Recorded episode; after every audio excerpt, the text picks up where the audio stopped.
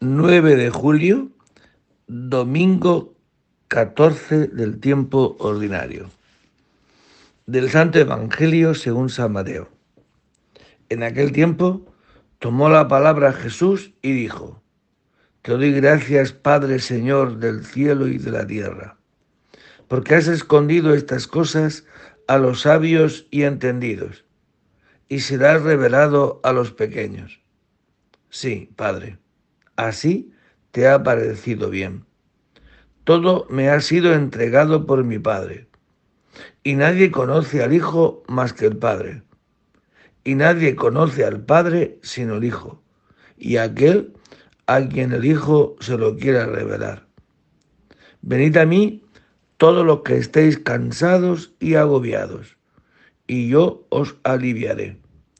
Tomad mi yugo sobre vosotros y aprended de mí, que soy manso y humilde de corazón, y encontraréis descanso para vuestras almas.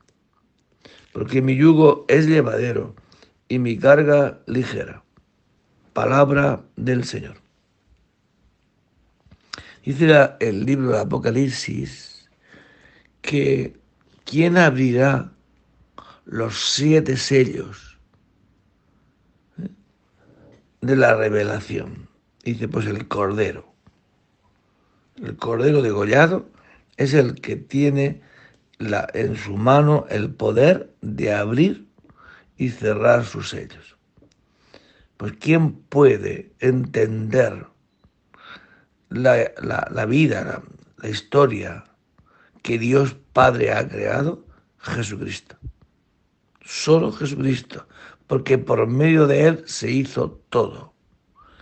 Y Jesucristo, siendo Dios, se ha hecho hombre.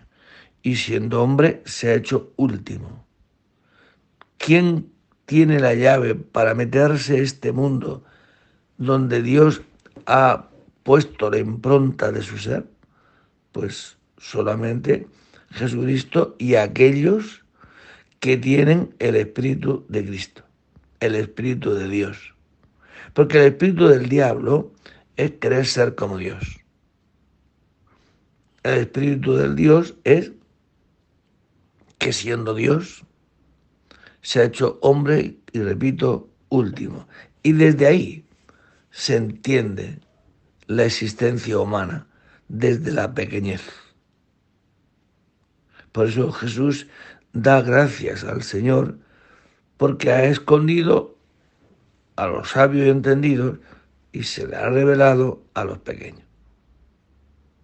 Y da gracias a Dios por esto. Por eso, ¿quién conoce este misterio? ¿Quién conoce a Dios? Pues Jesucristo.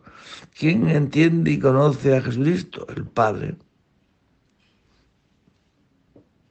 Por eso los que están cansados, cansados y agotados y agobiados de vivir queriendo ser el primero, queriendo salirse con la suya, queriendo que todo sea como yo digo, eso cansa lo que no está escrito.